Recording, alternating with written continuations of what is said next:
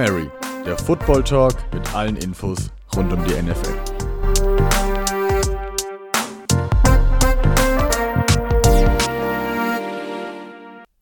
Hallo und herzlich willkommen hier beim Hail Mary Football Talk. Wir sind, haben uns wieder zusammengesetzt hier via Skype, um eine weitere Folge aufzunehmen. Es ist die Week 15 Preview und wie ihr vielleicht gehört habt, habe ich meinen Catchphrase jetzt schon wieder abgelegt.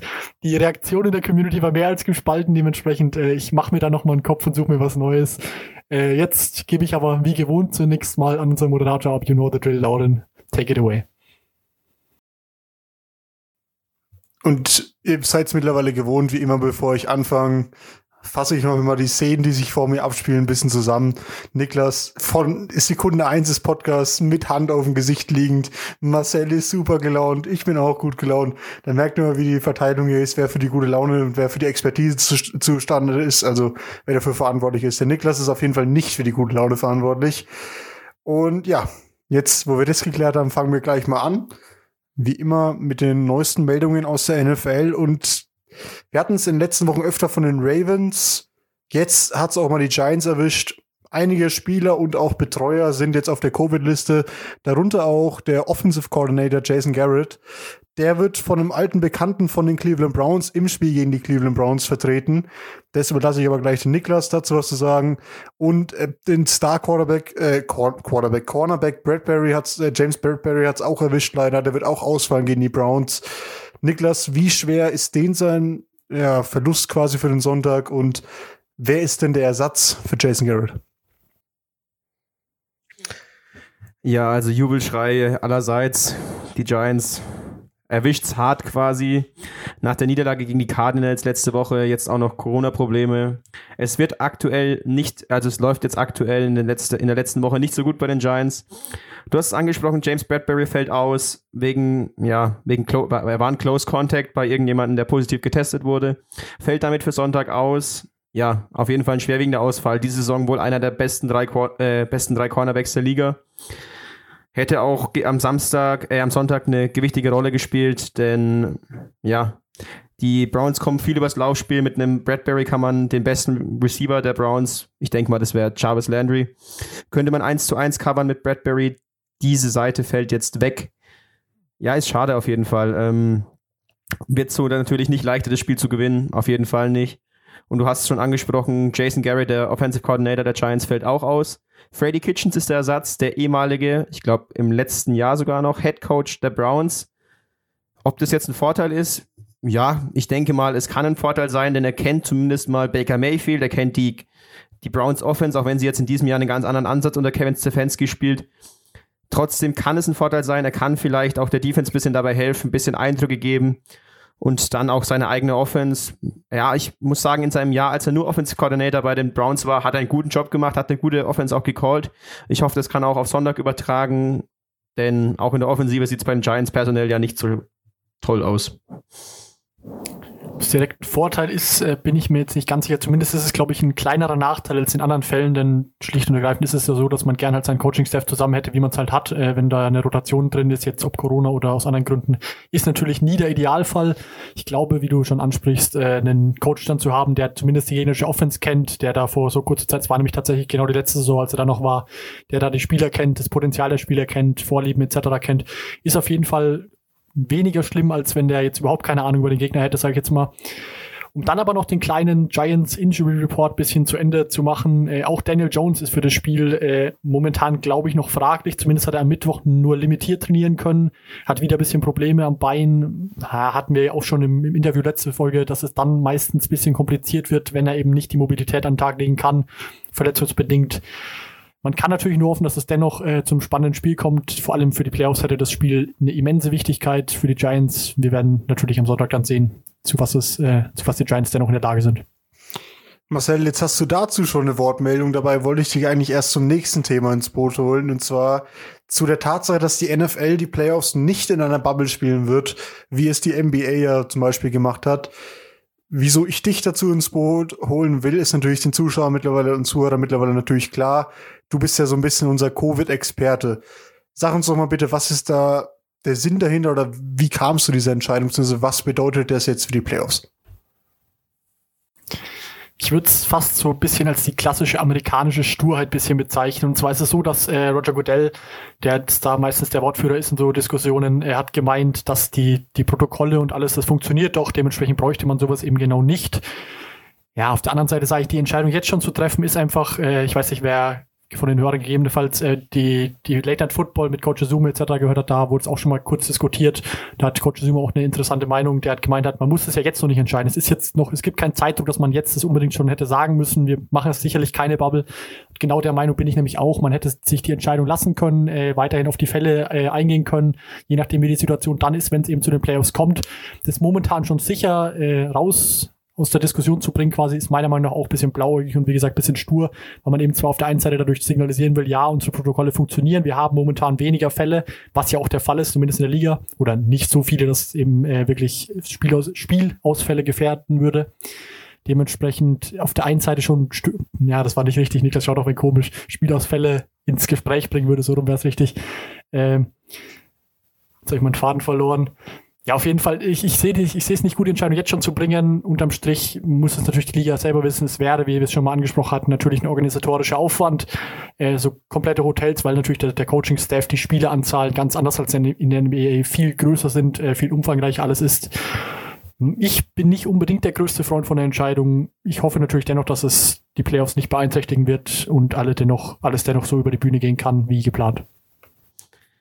Ja, die Teams dürfen einfach den Spielern nicht vorschreiben in der NFL, dass sie jetzt ähm, in eine, in einem, über einen gewissen Zeitraum sich äh, jetzt in einem Hotel wohnen. Das, darf, das dürfen die Teams einfach nicht entscheiden und das ist das große Problem. Man darf nur als Team entscheiden, dass man in der Nacht vor einem Spiel sich zusammen in einem Hotel zum Beispiel aufhält. Das ist ja in der Bubble dann nicht der Fall. Da ist man schon über einen längeren Zeitraum. Also zum Beispiel, wenn jetzt ein Team wie die Chiefs, die jetzt mit einem langen Super Bowl Run planen, die werden dann schon ziemlich lange, also einige Wochen in einem Hotel und ohne ihre Familien.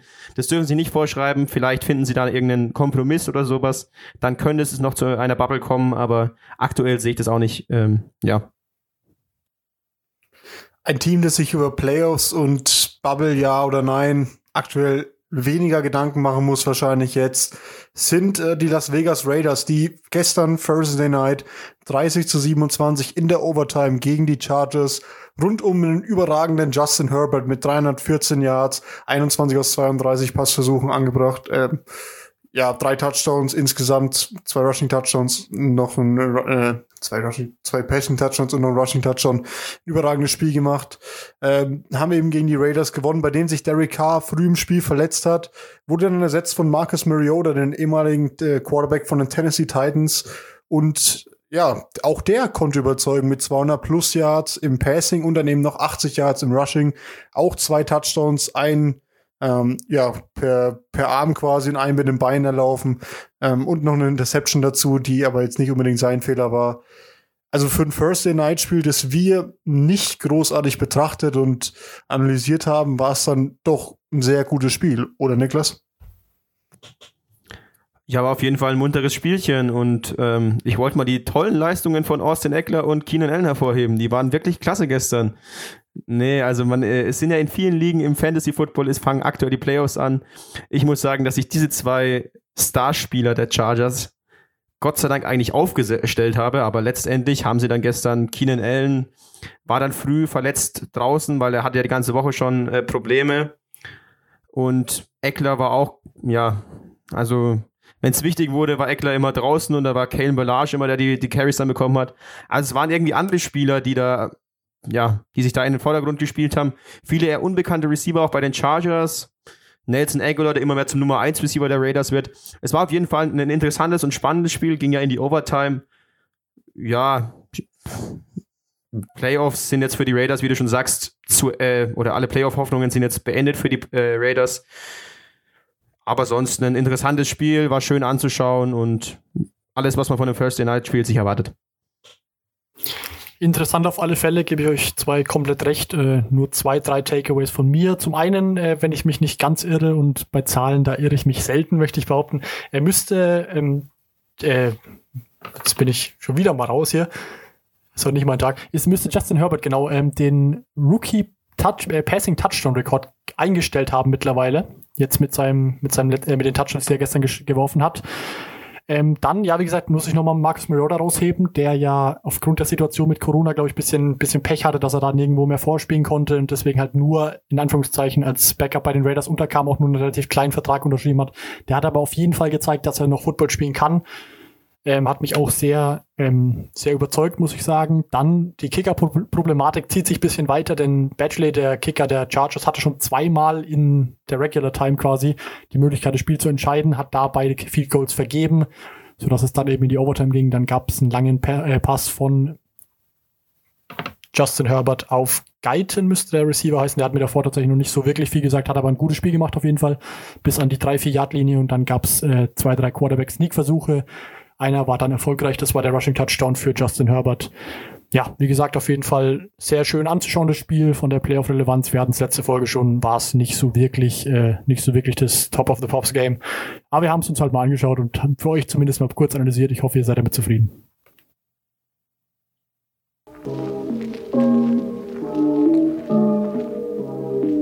NFL Preview.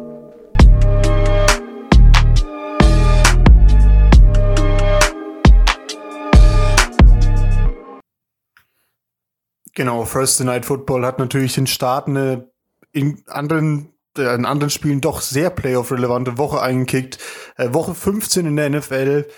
Traditionell eine Woche, wo einige Entscheidungen schon fallen, wo einige Teams sich dann endgültig aus dem Playoff-Rennen verabschieden, wie eben wahrscheinlich jetzt die Las Vegas Raiders.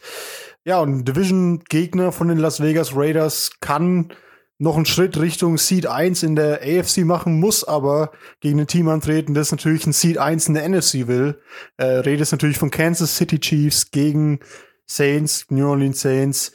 Und die Frage, die wir uns da stellen, kann Patrick Mahomes, der auch ein bisschen gewackelt hat im letzten Spiel, drei Interceptions hatte, trotzdem sehr, sehr viele Yards, äh, die nächste Defense überrollen, die anfällig schien, vor allem gegen den Lauf, gegen die Eagles in der Woche davor? Oder wird der zurückkehrende Drew Brees die Saints zum Sieg führen, nachdem sie ja mit Taysom Hill die Seventh äh, Game Losing Streak letzte Woche gegen die Eagles verloren haben? Marcel, was sind deine ja, quasi Keys wie die Chiefs dieses Spiel gewinnen können oder wie die Saints das Spiel gewinnen können. Also eindeutig auf Seiten der Saints, da muss die Defense wieder einen deutlichen Schritt nach, nach vorne machen. Das war letzte Woche nicht besonders gut, was sie da gegen die Eagles gezeigt haben. Waren ja davor die beste Defense im Football. Jetzt, wie gesagt, von den Eagles haben sie sich relativ, zumindest in der ersten Halbzeit, relativ vorführen lassen, möchte ich fast sagen. Das sah nicht so gut aus, da müssen sie wieder eins drauflegen. Auf der anderen Seite des Balls, also in der Offensive, da wird es, glaube ich, ein ganz schöner Faktor werden, was genau auf Quarterback passiert. Wie gesagt, es, Drew Brees soll starten, ist ja wieder zurück von IA, nachdem er sich da an der Rippe ein bisschen wehgetan hat, da ein paar Rippen gebrochen hatte. Ich glaube trotzdem nicht unbedingt, dass er das ganze Spiel machen wird. Es ist schlicht und ergreifend so, dass die Playoffs da von größerer Wichtigkeit sind denke ich, als den, äh, den, den First Pick Bike quasi zu haben, denn ein First Pick Bike bringt ja auch nichts, wenn ein Starting Quarterback raus ist. Dementsprechend schätze ich, die werden ihn zwar starten lassen, werden ihm viele, viele Snaps geben, schätze ich, wenn er fit ist. Aber wenn es da irgendwie das Spiel einigermaßen durch ist, dann glaube ich, wird der wird Taysom Hill wieder wieder Spielzeit sehen. Kann mir nicht vorstellen, dass sie ihm da ihn da unnötigem Risiko aussetzen. Ja, auf Seiten der Chiefs äh, gilt es natürlich die die Fehler, die Mahomes hatte, wobei man da auch sagen muss, äh, mindestens eine Interception war diese komplett überragende Interception von Xavier Howard, der den da einhändig wegfängt. Der war eigentlich auch gut geworfen wieder, aber Xavier Howard fängt den überragend weg. Also das war auch nicht nur, dass man sagt, das waren grauenhafte Pässe von Mahomes. Der hat eigentlich wieder ein gutes Spiel gemacht, hatte auch absurde Würfe wieder. Also äh, nicht unbedingt so, dass man da sagen muss, der ist irgendwie am Downslow und der ist jetzt irgendwie wird langsamer, verliert an Boden im MVP-Rennen. Ich weiß es nicht. Nee, der ist immer, immer noch genauso gut, hat halt jetzt mal ein paar Fehler gemacht soll passieren. Der muss aber auf jeden Fall in so einem Spiel natürlich wieder sein, sein komplettes A-Game bringen, sage ich jetzt mal. Und auch die Defense sollte, ähm, sollte dann wieder, wieder halten und dann kann das auf jeden Fall oder es wird auf jeden Fall ein sehr, sehr gutes Spiel, da bin ich mir ziemlich sicher. Von den Namen her auf jeden Fall das Game of the Week. Patrick Mahomes gegen Drew Brees, viel besser geht es aktuell in der NFL oder ja, geht es aktuell kaum.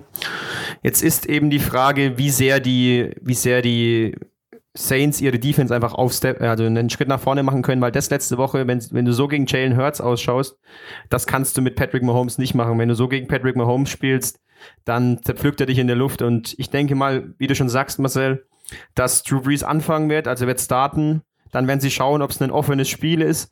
Wenn es vielleicht frühzeitig für die Saints entschieden ist, was ich nicht glaube, dann ähm, ja, wird Taysom Hill kommen wenn es ein offenes Spiel ist und äh, ja, auch wenn es nee, nochmal, wenn es früh für die Chiefs entschieden ist, wird er auch ganz schnell draußen sein.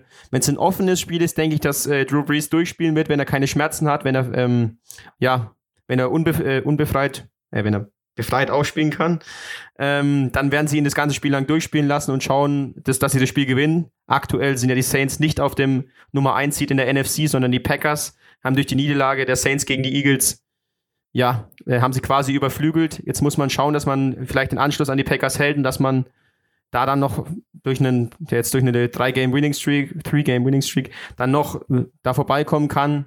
Wird auf jeden Fall nicht einfach. Dann muss ein Sieg hier jetzt gegen die Chiefs her. Viel schwieriger geht's allerdings nicht.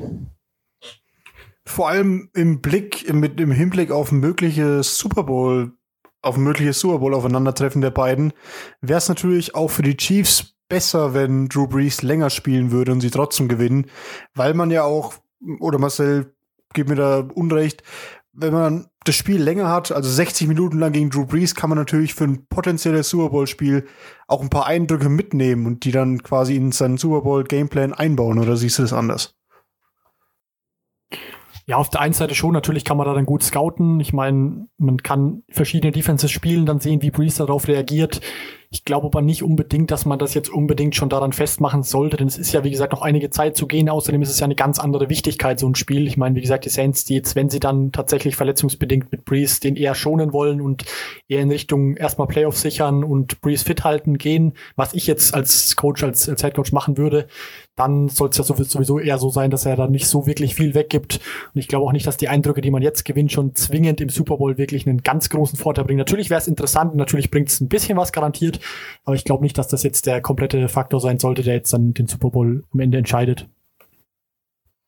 Dauergast im Super Bowl waren bis vor, ja, eigentlich bis die, die letzten, im letzten Jahrzehnt, im letzten Jahrtausend, also diesen Jahrtausend, wenn wir fast schon sagen, waren die New England Patriots. Die sind dieses Jahr, ja, ja, raus aus dem Playoff-Rennen und nicht ganz, aber gefühlt auf jeden Fall schon mehrfach ausgeschieden dieses Jahr. Spielen jetzt aber ein wichtiges Divisional für die Dolphins in Miami und wollen natürlich den Dolphins so ein bisschen in die Playoff-Suppe spucken. Die haben ja letzte Woche nach einem guten Spiel eigentlich in der Defense trotzdem am Ende gegen die Chiefs verloren.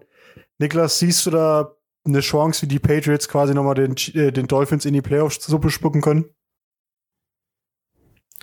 Ja, vertauschte Rollen irgendwie in der AFC East. Die, die übermächtigen Patriots sind nicht mehr übermächtig, müssen sich in dieser Saison den Bills und auch den Dolphins mehr oder weniger geschlagen geben. Aber es war ja immer so, so die kleinen Teams, die Bills, die Dolphins, auch manchmal die Jets, wollten immer den Patriots so ein bisschen in die Suppe spucken, mal schauen, dass die Patriots nicht so, nicht oder nicht ungeschlagen oder vielleicht nicht einen, äh, eine First Round Ball schaffen. Und das können jetzt mal die Patriots machen. Sie können mal schauen, dass sie den, den, die Dolphins ärgern, den Dolphins vielleicht die Playoffs kosten. Also ich denke, dass die Patriots da nicht völlig unmotiviert reingehen. Es ist immer noch ein Divisional, es gibt immer noch eine Rivalität zwischen den beiden Franchises. Also kann ich mir nicht vorstellen, dass es jetzt, ähm, dass die Patriots das einfach laufen lassen, wenn es schlecht läuft. Ich denke, die werden sich da voll reinwerfen, werden voll motiviert da rangehen und schauen, dass man den Dolphins vielleicht ein Bein stellen kann, dass man schauen kann, dass die Dolphins es vielleicht nicht in die Playoffs schaffen, einfach wegen der gemeinsamen Vergangenheit. Und ja, ich erwarte mir dann schon viel von dem Spiel. Ist halt die Frage, was mit einer Offense mit Cam Newton möglich ist, aber Marcel, wie siehst du das? Ja, vom Spielermaterial ganz klar, da ist es immer noch wie die ganze Saison schon schwierig. Wir haben es öfter angesprochen, ich sage es jetzt, glaube ich, das letzte Mal diese Saison, viele Opt-outs, viele äh, Corona-Probleme etc. haben ja alle Teams die, die Opt-outs bei den Patriots nochmal besonders stark vertreten, sage ich jetzt mal. Also das Spielermaterial macht es mit Sicherheit nicht leicht. Die Motivation, die du ansprichst, sehe ich genauso. Also das ist ganz klar. Wie gesagt, ich glaube nicht, dass die Patriots noch realistische Chancen haben die Playoffs. Natürlich haben sie die noch rechnerisch, aber ich kann mir nicht vorstellen, dass das was wird. Ähm, auf Miami-Seiten ist es so, man braucht sowohl, um an den Buffalo Bills dran zu bleiben, die werden am Samstag nach äh, Abend bzw. Nacht nämlich gegen, das, gegen Denver spielen, also einen eher schwachen Gegner, wo man auch wieder von dem Sieg der Bills äh, ausgehen muss. Dann ist es wieder nötig, um in Sachen Division-Sieg noch ein Wörtchen mitzureden, muss Miami dann dieses Spiel gewinnen, natürlich ganz klar. Auf der anderen Seite ist man auch Sieg gleich, möchte ich sagen, äh, in Sachen Playoffs mit den Ravens beispielsweise. Also muss auch, wenn man über den Rekord in die, in die Playoffs will, muss man da auch das Spiel gewinnen. Also ganz klar, auch Miami wird hochmotivierter reingehen. Die haben mit Brian Flores einen der Coaches of the Year, möchte ich behaupten, einen der Kandidaten dafür zumindest. Und der will natürlich auch seine Saison krönen mit so einem Playoff, mit so einer Playoff-Appearance nach nach einer Saison, in dem man nach einem Draft oder nach einer Offseason äh, in die man eben als eines der schwächeren Teams reinging. Wie gesagt, klasse Signings Offseason gemacht, äh, Defense enorm verstärkt, die spielen klasse Football. Tour Tagovailoa sieht vollkommen solide aus, finde ich. Hat jetzt zwar seinen ersten Pick geworfen im letzten Spiel, äh, war ein getippter Ball, aber egal. Wie gesagt, ich, ich glaube, dass äh, Miami da auf jeden Fall gute Chancen hat, aber in klein aufgrund der Tatsache, dass eben bei, bei New England einiges fehlt.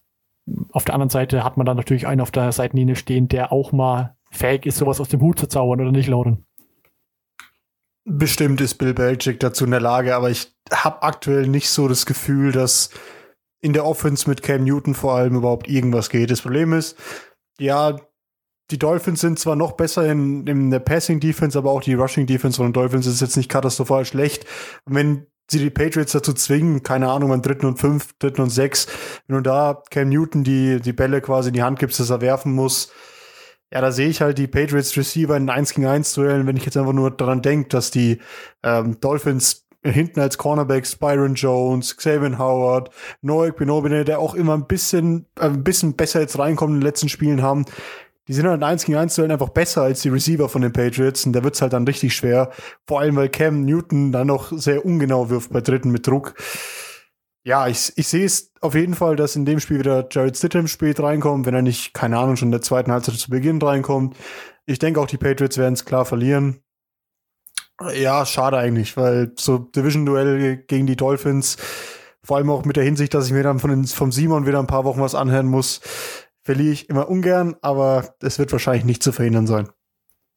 Jetzt, wo ich gerade übrigens noch daran denke und ihr noch eure Tipps abgeben müsst, wir haben das Spiel davor auch nicht getippt, wenn ich mich recht entsinne. Ja gut, dann fange ich doch mal an. Ähm, das erste Spiel Chiefs gegen Saints kann ich es kurz machen oder vielleicht hat man es rausgehört. Ich selbst mit, äh, mit Drew Brees erwarte ich mir keinen Sieg von den Saints, einfach weil die Defense letzte Woche einen schwachen Eindruck gemacht hat.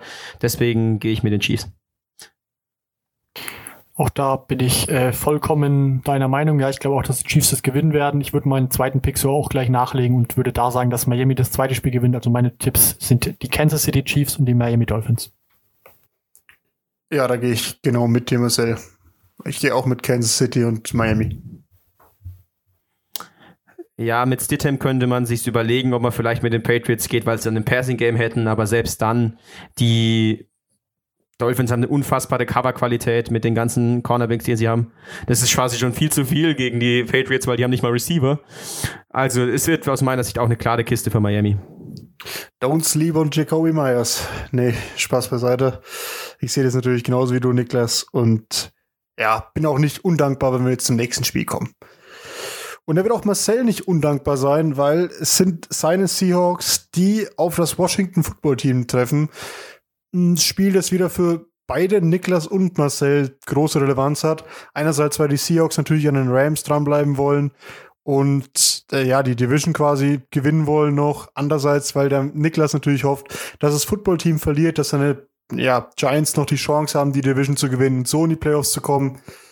Die Frage wird sein, kann die O-Line von den Seahawks, die in den letzten Wochen ja auch einige Probleme hatte, mit der Defensive Firepower von der D-Line rund um Chase Young, dem äh, Star-Rookie von vom Footballteam, standhalten, Marcel? Oder ist die Offense vom Footballteam mit vielleicht Dwayne Haskins zu schwach für eure Defense? Zunächst die, die Offensive Line, da ist das Problem, dass man nie so wirklich weiß. Also ich weiß jetzt momentan auch noch nicht wirklich, wer am Sonntag alles jetzt da available sein wird, wer da spielen wird. Das ist immer so ein bisschen ein Problem gab die letzten Woche immer wieder Verletzungssorgen. Wäre natürlich schon cool, wenn man da mal wieder eine äh, intakte und fitte O-Line hätte, denn so ein Chase Young, der sieht tatsächlich gut aus und generell auch, wenn man die, die komplette Defense gesehen hat von, äh, von den, vom Washington Football Team.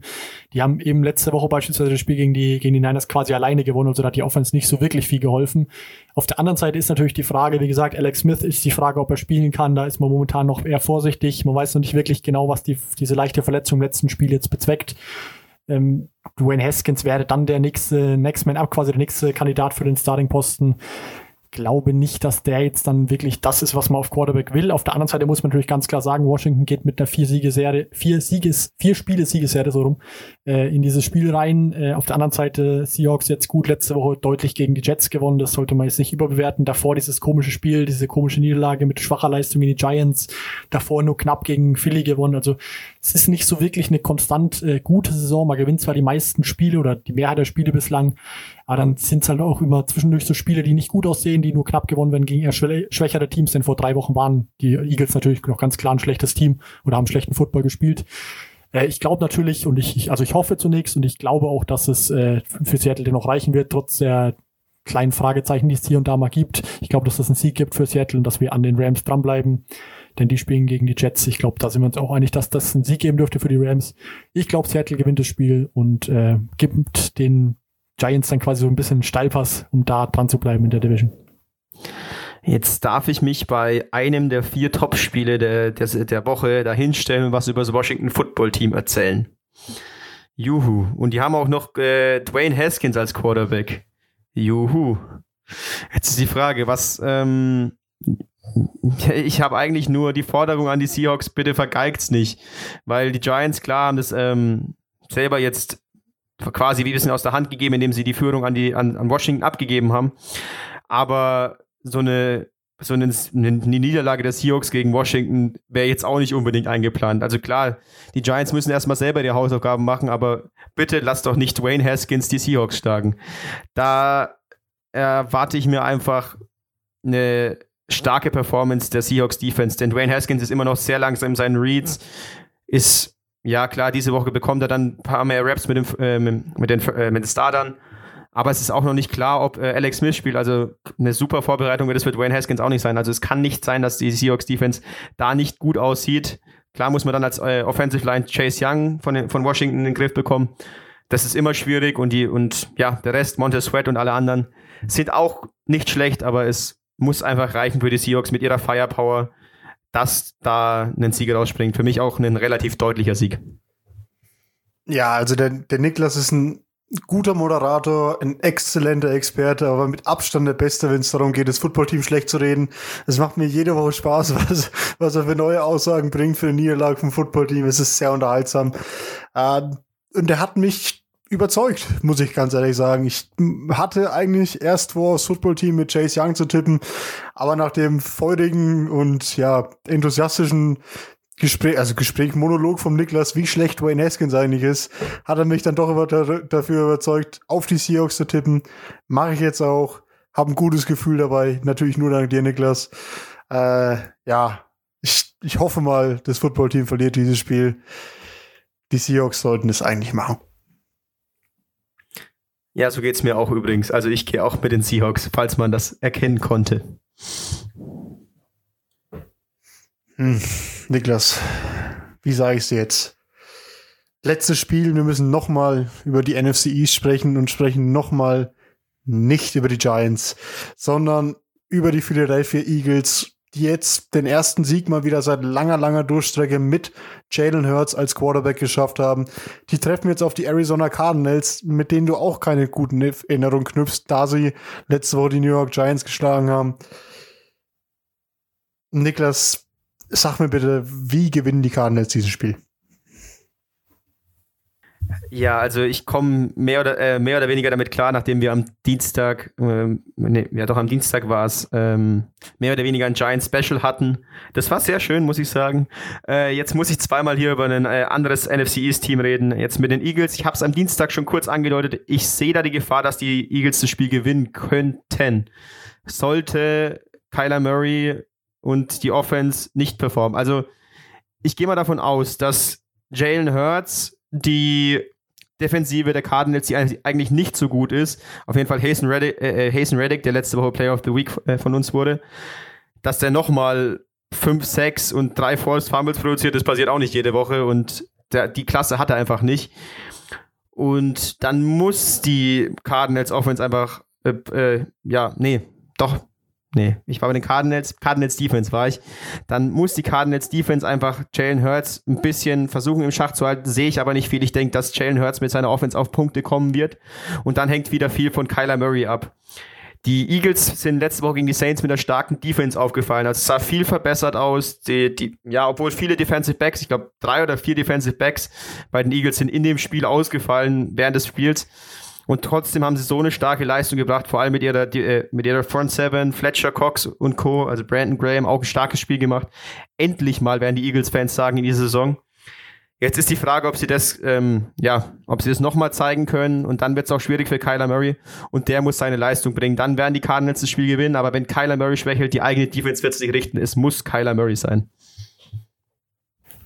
Ich sehe da tatsächlich zwischen den beiden Gegnern der Eagles, also zwischen den Saints letzte Woche und jetzt zwischen den Cardinals, zumindest offensiv einige äh, Parallelen. Zum Beispiel haben wir einen mobilen Quarterback jeweils, Taysom Hill letzte Woche, jetzt Kyler Murray. Ähm, einen ähnlich tiefen, ähnlich guten Receiving Core, würde ich sagen. Dementsprechend, also zumindest dann eine relativ run-heavy Offense, würde ich sagen. Also ich, ja, ich glaube, dass die Defense gezeigt hat letzte Woche, dass sie mit genau so einer Offense ganz gut umgehen kann, würde ich sagen. Und ich glaube, dass dieser äh, Jalen Hurts wie auch immer man Honeymoon-Effekt, wie man es auch immer nennen will, dass der noch bisschen weiter weitergehen könnte. Und ich sehe da tatsächlich, vor allem äh, dadurch, dass eben die Cardinals Offense generell in den letzten Wochen einfach nicht so besonders gut aussieht, sehe ich da tatsächlich, und das hätte ich auch vor zwei Wochen niemals gedacht, die Eagles als Favoriten in dem Spiel und würde sogar auf die Philadelphia Eagles tippen. Äh, wie gesagt, den Giants, äh, Niklas besonders, glaube ich, wird es nicht besonders gefallen, denn das würde noch mal mehr, also noch ein drittes Team dann wieder in die Playoff-Konversation irgendwo mit rein, rein buxieren. Ich sehe da tatsächlich die Eagles als leichten Favoriten. Die Defense hat mir letzte Woche gut gefallen. Hertz hat einfach mit seinen Receivern, die er hatte, richtig gute Sachen angestellt, muss ich sagen. Also ich sehe da die Eagles als, als Sieger in dem Spiel. Was so ein Quarterback-Wechsel mit so einem Team machen kann. Ich hätte mich vor zwei Wochen nicht getraut, auszusprechen, dass ich tippe, dass die Eagles gewinnen. Mittlerweile glaube ich schwer, dass die Eagles gewinnen. Ich keine Ahnung, wie das passiert konnte.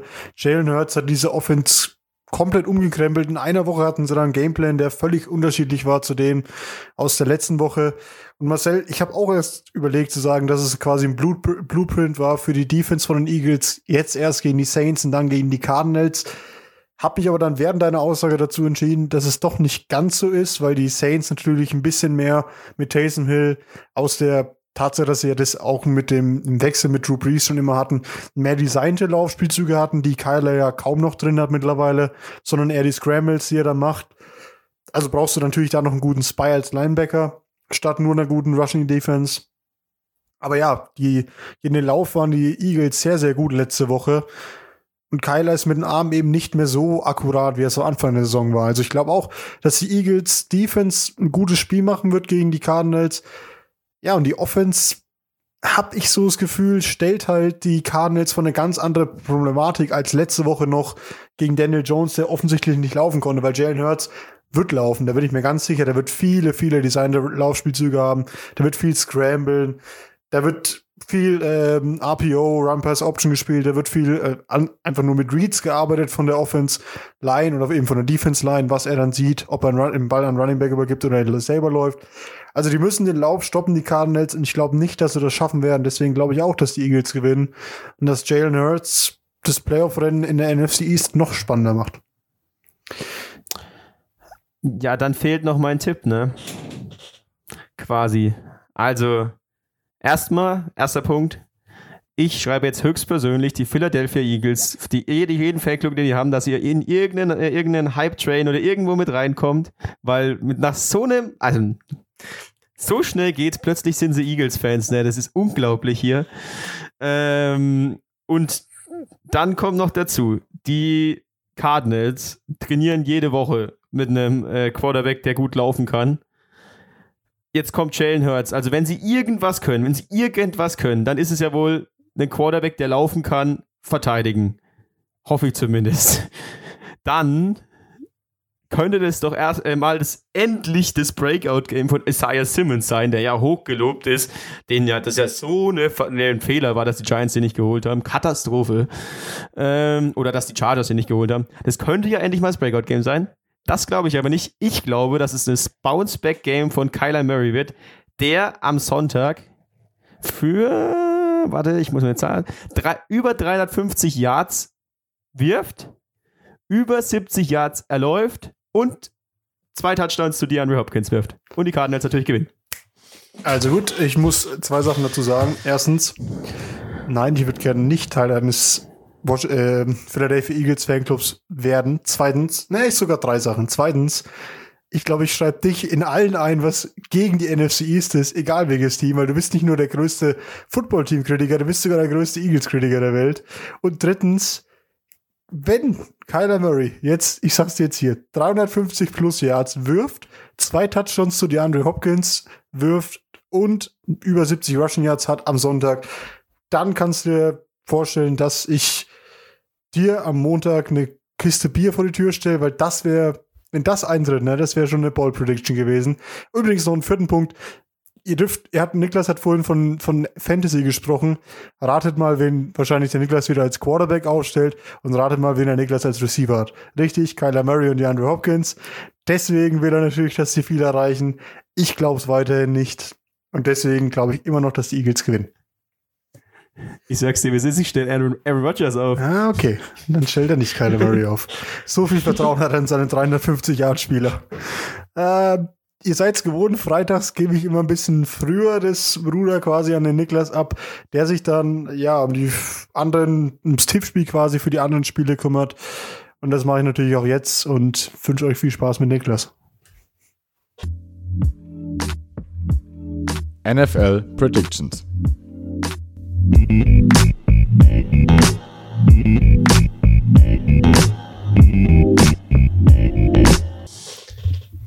Ja, let's go mit der Prediction diese Woche. Ähm, ja, spaßig wird's nicht, denn da sind viele, viele klare Kisten dabei aus meiner Sicht. Starten wir doch mal mit einem der zwei Samstagsspiele diese Woche. Diese Woche haben wir nämlich auch samstags zweimal NFL. Zuerst die Buffalo Bills, die bei den Denver Bronco Broncos zu Gast sind. Drew Lock letzte Woche mit seinem Breakout-Game mit vier Touchdowns. Fast perfektes Quarterback-Rating, wenn ich mir, wenn ich mich nicht täusche. Auf jeden Fall ein starkes Spiel. Reicht es für einen Sieg gegen die Bills, Lauren? Nein. Und ich mache da ganz kurz, sag einfach nur nein. Josh Allen schaut einfach sehr, sehr gut aktuell aus. Ja, wer meinen Worten vorhin gelauscht hat in Sachen bei oder bei dem äh, Dolphins Take, der wird schon gehört haben, dass ich ja da schon gesagt habe, ich glaube, dass die Bills das Spiel gewinnen werden. Dementsprechend wird es für die Finns äh, nötig sein zu gewinnen. Also ich glaube, dass die Bills das Spiel auch als, als Sieger beenden werden. Es wurde schon angesprochen, Josh Allen ist sehr hot aktuell, also rein von seiner äh, Fußball footballerischen Performance und wird das Spiel für die Bills gewinnen. Ja, klare Kiste für die Bills. Nächstes Spiel, Sams äh, Sonntagnacht, äh, nee, Samstag auf Sonntag, 2 Uhr nachts. Die Packers haben zu Gast bei sich die Carolina Panthers. Noch aus meiner Sicht so eine klare Sache, denn Aaron Rodgers muss ja für viele Yards werfen, sonst gewinne ich in Fantasy nicht. Also die Packers gewinnen. Ja, natürlich kann man dir das nur wünschen, Fantasy-technisch. Dann gehe ich halt auch mit den Packers. Ich meine, kann ja nicht anders passieren, dann, wenn du den bei Fantasy aufstellst.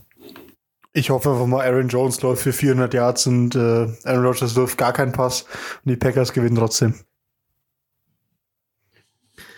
Ja, Wildcard, Wildcard at its best.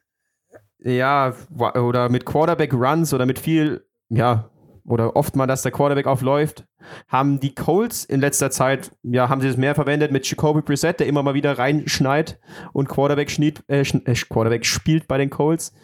Reicht das, um die Texans zu schlagen, die in der Defense ja doch eher ja, sparsam aufgestellt sind, Marcel? Ja, da hat NFL hat vor einigen Tagen da jetzt rausgebracht, dass die Texans nicht planen, die Sean Watson, auch wenn die Saison im Prinzip gelaufen ist, die planen nicht, den jetzt zu schonen und den einfach rauszunehmen für die letzten Spiele. Also der wird noch spielen. Auch trotzdem kann ich mir nicht vorstellen, dass die, dass die Texans dann in so einer Phase gegen die Colts gewinnen würden, die ja noch in Richtung Playoffs schauen, die da noch ein ganz schönes Wörtchen mitzureden haben. Also ich glaube, die Colts gewinnen das. Ich glaube auch, dass die Colts gewinnen und ich wollte nur mal kurz mitteilen, dass ich mich bestens unterhalten fühle von der Wortwahl, die der Niklas heute benutzt. Reinschneiden, sowas, sowas ist einfach schön, ein schönes Wort dafür, um zu sagen, dass die manchmal mit einem anderen Quarterback spielen. Das macht mir einfach Spaß und die Colts werden es gewinnen. Ja, We Weihnachtsstimmung beim Hail Mary Football Talk. Wir gehen nächste Woche in die Weihnachtswoche und da müssen wir schon mal ein bisschen Preview dafür machen. Aber auch hier eine klare Sache für die Colts ähm, nachdem die Spiele hier so einseitig sind, äh, gebe ich jetzt den Auftrag an euch, dass ihr euch bis zum Ende der Folge auch eine kleine Bold Prediction nach, der, nach, der, nach dem Two-Minute-Drill ausdenkt. Und wir machen weiter mit den Titans gegen die Colts. Vielleicht ist das ja euer Spiel, auf das ihr euch dann bezieht, aber für mich eine klare Kiste für die Titans. Jetzt redet er über Weihnachtsstimmung und lässt den Tannehill, Tannenbaum etc. Wortspiel, Witz einfach liegen. Na gut, ich mache ihn dann auch nicht besonders. Lauren, vielleicht hast du ja Lust drauf. Äh, ich glaube, King Henry gewinnt die Kiste Tennessee Titans über die Lions. Ja, ich glaube auch, dass äh, Ryan Tannenbaum das Spiel gewinnen wird für die Tennessee Titans. Ja, klasse. Performance, Wahnsinn.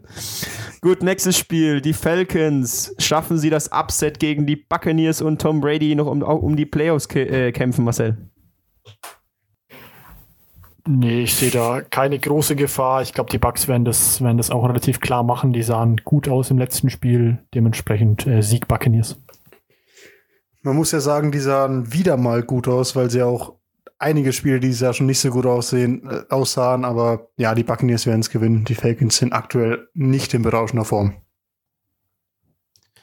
Gegen die schwache Falcons Defense musst du einfach mal die Offense öffnen. Jetzt als Buccaneers muss da, da muss mal was kommen, wenn es in den Playoffs was werden soll. Und da haben sie jetzt die optimalen Chancen dazu gegen die schwache Falcons Defense. Wenn nicht jetzt, wann dann? Nächstes Spiel, Jaguars bei den Ravens. Ravens haben ihr Mojo irgendwie wiedergefunden gegen die Browns. Reicht das für einen Sieg gegen die Jaguars? Ich gehe mal schwer davon aus, oder Laurin? Ja, also den Mojo hätten sie auch nicht finden müssen, um gegen die Jaguars zu gewinnen wahrscheinlich. Aber ja, war schon spektakulär. Lamar Jackson, der dann weg ist, dann offensichtlich auf dem Klo war, weil er Bauchkrämpfe hatte, wieder zurückkommt, das Spiel noch gewinnt. Ja, das kann ein Team natürlich auch tragen und wie gesagt, gegen die Jaguars hätten sie wahrscheinlich auch so gewonnen. Also ich gehe mit Baltimore. Da lasse ich es auch mal wieder ganz kurz und gehe da komplett mit Ravens gewinnen das Spiel. Ja, dann gibt es mal endlich mal ein Spiel, das vielleicht spannend werden könnte oder wo es auf jeden Fall sehr um die Playoffs geht, weil vielleicht die Bears schielen mittlerweile nach dem Sieg jetzt gegen die Texans wieder auf die Playoffs und sind diese Woche bei den Vikings, die letzte Woche wieder rausgerutscht sind nach der Niederlage gegen die Buccaneers. Für mich äh, ist die Firepower von den, von den Vikings einfach zu groß. Siehst du das ähnlich, Lauren, oder siehst du deine Khalil Mack Defense da überperformen quasi? Mm, ich glaube, ich habe die Bears dieses erst zweimal richtig getippt. Mm, ich glaube, die Vikings gewinnt und ich wollte noch mal kurz erwähnen, dass ich deine Enthaltung von vorher als Tipp auf die Jaguars werte. So ist das. Dann gehe ich auch bei dem Spiel Bears gegen Vikings wieder vollkommen d'accord mit euch. Äh, die Vikings sehen einfach zu gut aus, die Bears zu shaky und auf, äh, in der Offense und auch die Defense hat jetzt die letzten Wochen teilweise schon mal gezeigt, dass man sie doch schlagen kann. Auf der anderen Seite Devin Cook natürlich, äh, ja, glaube ich, der X-Factor in dem Spiel. Ich sehe die Vikings da vorne. Nachdem mich die 49ers letzte Woche gegen, äh, gegen Washington schon schwer enttäuscht haben und da die NFC East wieder oder die Giants auf Platz 2 der NFC East gehievt haben quasi, sind sie diese Woche zu Gast bei den Dallas Cowboys. Ich hoffe mal, das reicht für einen Sieg, Marcel, oder? Auch hier äh, spare ich mir das äh, Sieg-Wortspiel mit Ezekiel Elliott. Äh, ich glaube, dass die Niners das Spiel aber gewinnen, auch jetzt, wenn ihr das Gesicht von Niklas sehen würdet. Äh, nee, ich glaube, dass die Niners das Spiel gewinnen werden gegen die Cowboys. Unfassbar. Wenn man dem Mann seinen Anfangs ja, quasi seine, seine Standardline nimmt, dann kommt er mit jedem schlechten Wortspiel der Welt um die Ecke. Es ist nicht zu glauben. Aber ja, ich hoffe auch, dass Nick Mullins nochmal drüber nachdenkt, was er letzte Woche dann für eine katastrophale Leistung, vor allem im dritten und vierten Quarter abgeliefert hat. Ähm, ja, und das Spiel bitte gewinnen würde gegen die Cowboys, oder sonst, keine Ahnung, spielt vielleicht Debo Samuel bei Quarterback, auf jeden Fall nicht mehr Nick Miles. Ja, ich hoffe es auch, dass endlich die 49ers, klar, die sind verletzungsgebeutelt und alles und es ist schwierig und wer fehlt nicht alles? Kittel, Garoppolo, Bosa, Samuel, alle fehlen. Trotzdem muss, muss die Mannschaft einfach gut genug sein und ist gut genug gecoacht, um die Cowboys zu schlagen, die ja auch auf ihren Franchise-Quarterback verzichten müssen. Also ich gehe da auch mit einem 49ers-Sieg. Wie kann man das nächste Spiel spannend reden? Puh Laut wie viel Spannung siehst du, wenn die Jets auswärts bei den Rams spielen?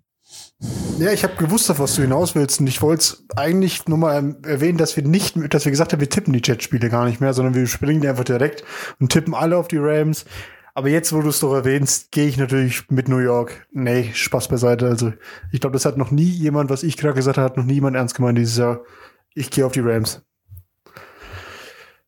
Ja, dann gebe ich dir recht. Ohne Wortspiel diesmal LA Rams über die Jets. New York gewinnt nichts. New York gewinnt gleich. Pass auf, wir kommen gleich noch zu New York. Nee, wir kommen jetzt zu New York. Die New York Giants haben Sunday Night die Cleveland Browns zu Gast. Wir haben letzte Folge viel darüber geredet und haben schon den Expertentipp auf die Giants gehört. Klar, war vielleicht ein bisschen Giants-affin, Aber gehst du da mit, Lauren? Nein. Äh, ja, keine Ahnung. Also mich hat Daniel Jones bzw. die Offense letzte Woche sowas von enttäuscht. Lag natürlich nicht an Daniel Jones, sondern an der Tatsache, dass du einen Quarterback aufstellst, der ab Woche 4 dafür, da, dadurch überzeugt hat, dass er, wenn er gelaufen hat, gut gespielt hat und auch gut geworfen hat, gelaufen ist natürlich, äh, gut gespielt und auch gut geworfen hat, äh, ja, den dann aufzustellen, wenn er nicht offensichtlich nicht scramblen kann, ist natürlich für mich ein Fehler. Ich keine Ahnung, wie man das machen konnte. Mit Colt McCoy konnte man ja auch schon ein Spiel gewinnen gegen die Seahawks. Ja, also keine Ahnung. Die Browns sahen ja Baker Mayfield vor allem sah ja wieder sehr, sehr gut aus gegen die Ravens auch. Und die Defense ist ja eigentlich eh gut, auch wenn sie jetzt einen Ausrutscher hatten gegen die Ravens. Aber eben im Laufspielen, das kann ich mir nicht glauben, äh, vorstellen, dass die Giants es ähnlich gut hinbekommen wie die Ravens. Und deswegen gehe ich mit Cleveland. Ja, die Argumentation ist genau auch mein, mein Punkt, den ich da anbringen will. Äh, Daniel Jones sah gut aus, wenn er eben die Mobilität hat. Ich habe es vorhin schon angesprochen. Er ist, konnte Mittwoch nur limitiert trainieren, ist immer noch fraglich wegen eben dem, dem mit einer Beinverletzung, also einer Verletzung, die ihn potenziell in seiner Mobilität einschränkt. Auf der anderen Seite die Browns, die aus einem absurd guten Spiel gegen die Ravens kamen, auch wenn sie das verloren haben, das ist dann für mich doch eine relativ klare Sache. Also nicht vom Ergebnis her, aber dass ich da auf die Browns tippe, ist mir dann doch relativ klar. Jetzt ist dem Herrn Lauren jetzt das Tippspiel wichtiger als die Sympathien zu den New York Giants. Also weil, muss mal schauen, ob du in den Eagles Hype Train reinkommst, weil beim äh, aus dem Giants-Fanbus bist du so gut wie raus. Du stehst quasi schon an der Tür. Ja, aber du musst es mal so sehen als ähm, Giants-Fan. Willst du lieber, dass ich gegen die Giants tipp oder in vier Wochen mit einem Dwayne Haskins-Trigger rumlaufen? Ne? Das ist halt natürlich, da muss man abwägen können. Nö. Auf jeden Fall, es wird, äh, also ich erwarte mir ein äh, Spiel, wo viel, ja, also schon viel Motivation auch auf beiden Seiten liegt. Oliver Vernon wurde von den Giants zu den Browns getradet. Klar, OBJ fällt noch verletzt aus. Aber bei den Giants sind auch viele Spieler mit Browns Vergangenheit, Jabril Peppers, Kevin Seidler. Also da werden viele beweisen wollen, dass ja die ehemalige Franchise da einen Fehler gemacht hat. Freddy Kitchens an der Seitenlinie kann es, denke ich mal, offen gestalten. Es wird aus meiner Sicht ein enges Spiel und das enge Spiel entscheidet dann die Sympathie, also die Giants gewinnen das. Letztes Spiel, Division-Konkurrenten der Browns, Divisional Duell zwischen Pittsburgh und Cincinnati. Lauren, klare Sache für Pittsburgh, oder? Absolut, ja. Auch wenn die Steelers jetzt in den letzten Wochen deutlich abgebaut haben, muss man schon sagen, glaube ich nicht, dass sie gegen die Bengals verlieren. Das wäre dann schon ein, ja, ein Hilfeschrei quasi von den Steelers. Und es geht ja auch für die Steelers weiterhin um den ähm, ja, AFC Seed One quasi. Vor allem mit Hinblick auf das schwere Matchup von den Chiefs gegen die Saints. Also du musst das Spiel gewinnen, wenn du weiter dran glauben willst. Und vor allem, wenn du dann ja, den Platz 1 in der AFC noch holen willst. Ja, willkommen zurück im einfachsten Schedule der NFL, möchte ich fast sagen. Es ist mal wieder so, dass die Steelers einen mehr als schlagbaren Gegner haben und deswegen äh, tippe ich natürlich auch auf die Steelers. Ich habe es schon das Öfteren mich darüber ein bisschen echauffiert, dass es eben, ja, ein bisschen fragwürdig ist, behaupte ich jetzt mal. Wie gesagt, der Spielplan kam schon vor der Saison raus, etc. etc. Ich, ich kenne die Gegenargumente, aber es ist dann doch schon wirklich äh, sehr viel Glück dabei bei den Steelers mit der Gegnerauswahl und dem Zeitpunkt jeweils. Jetzt auch wieder so natürlich ohne, ohne Joe Burrow sehe ich da keine Chance für die Bengals. Ich glaube, dass die Steelers das Spiel gewinnen. Ja, bevor wir dann zur Letz-, zu unserer letzten Kategorie weitergehen, ähm, vielleicht ist ja Brandon Allen, äh, möchte ich euch nochmal dran erinnern, vielleicht ist ja Brandon Allen Teil eurer Bold Prediction. Aber ich muss sagen, ich habe meine Bold Prediction schon, also kann ich hier ganz entspannt mit den Steelers gehen.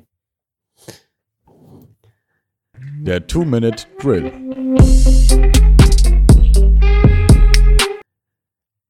Wie immer, die letzte Kategorie ist der Two-Minute-Drill und ja, wir machen weiter mit den Rookie-Rankings. Wir sind mittlerweile an Position 25 angekommen.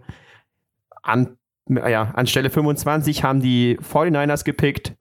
Und keiner kann besser etwas über die 49ers erzählen als Marcel. Wie findest du Wide Receiver Brandon Ayuk? Ja, vom Potenzial her klasse, das Trikot, was er anhat, gefällt mir natürlich gar nicht. Nee, also äh, hat die Saison auch nicht so besonders gut angefangen, muss man sagen. Jetzt im letzten Spiel, war auch verletzt zwischenzeitlich, das kommt noch dazu. Jetzt in den letzten Spielen steigert er sich wieder ein bisschen. Äh, ich auch das, glaube ich, sage ich dieses Jahr zum letzten Mal, die Niners äh, verletzungsgebeutelt, auch in der Offense natürlich, äh, spielen seit längerem mit einem Backup-Quarterback. Ob der besser oder schlechter ist als der Starting-Quarterback, sei jedem selbst überlassen, das zu entscheiden. Auf jeden Fall haben wir uns entschieden, Brenda Jugend B- zu geben. Er hat auf jeden Fall noch sehr viel mehr Potenzial und ich glaube, wenn er dann mal eine funktionierende Offense äh, hat, quasi um sich rum, dann geht da durchaus was. Deswegen das B-, glaube ich, auch eine sehr faire Bewertung. Lauren, möchtest du was über den 26er Pick erzählen oder soll ich das schnell übernehmen? Du weißt, das äh, gebe ich dann doch an dich weiter. Handelt sich ich habe mich ab, vorhin schon ein bisschen dafür beworben. Stopp mal kurz, ich, ich will aber zu dir überleiten wenigstens, da musst du nämlich nicht alles selbst machen. Ähm, Pick 26, einer der kontroversesten wahrscheinlich in der First Round dieses Jahr in der NFL Draft.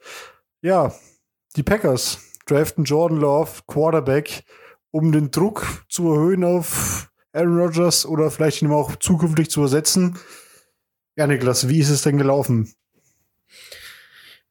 Ja, vielleicht für die Zukunft ist das für die für viele Teams so ein ja quasi so kann es gehen. Man muss nicht immer seinem Quarterback die perfekten Waffen geben, mach ihm einfach ein bisschen Druck und zack spielt er ein MVP vor. Nee, dass es jetzt so einfach funktioniert, denke ich nicht. Aaron Rodgers ist auch ein Spieler mit enormem Potenzial und seiner Klasse. Also ich denke nicht, dass unbedingt da jetzt Jordan Love den Unterschied macht, dass er ihn jetzt im Training so fordert. Ich denke mal, es hat ihn schon ein bisschen angespornt und jetzt zur Höchstleistung getrieben. Aber Jordan Love muss da jetzt nicht der Faktor gewesen sein. Er hat bestimmt Potenzial. Kann sein, dass er das irgendwann mal zeigt, aber in näherer Zukunft denke ich nicht, dass die Packers weggehen von Aaron Rodgers. Man sieht ja, was er in dieser Saison einfach für eine Wahnsinnsleistung, was er für Wahnsinnsleistungen aufs, aufs Feld zaubert. Pick 27. ich könnte es ja jetzt mir einfach machen und es Marcel geben, aber wir wollen ja hier ein bisschen objektiv bleiben und ob das jetzt objektiver ist, wenn ich Jordan Brooks den Linebacker an Lauding gebe. Wir versuchen es einfach mal.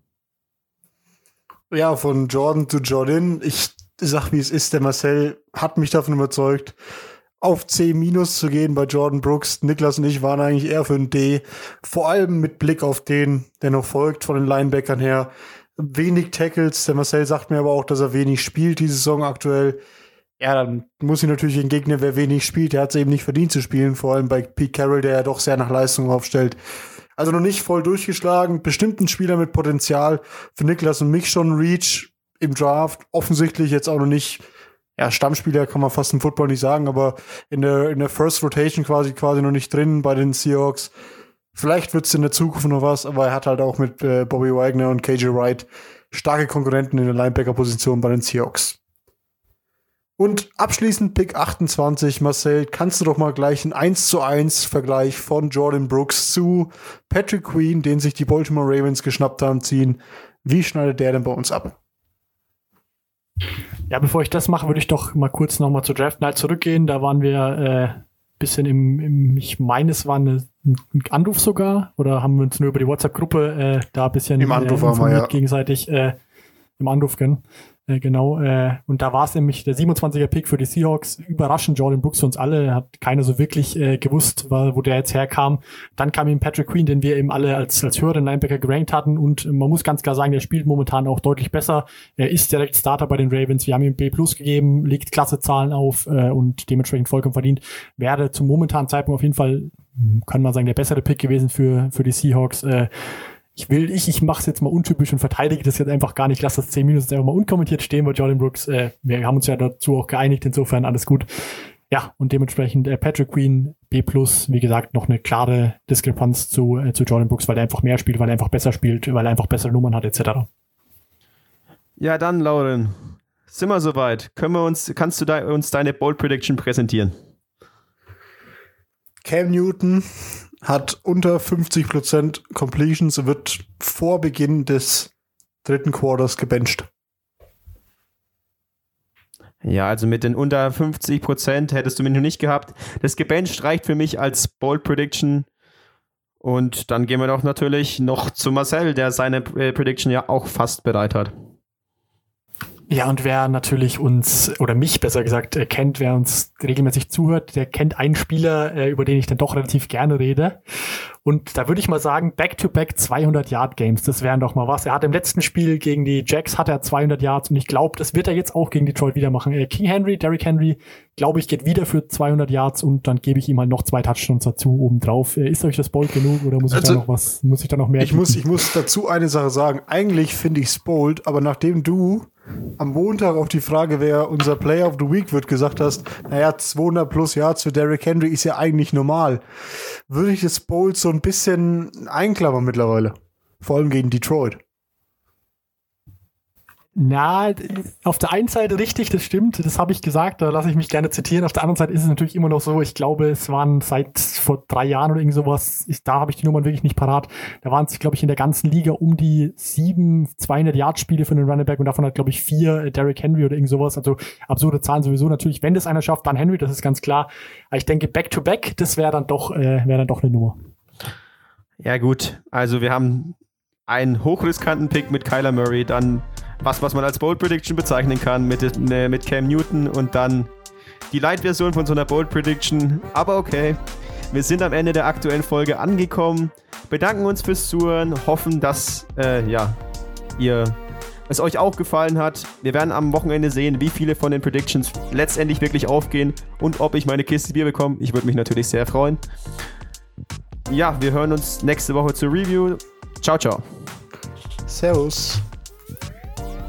Macht's gut.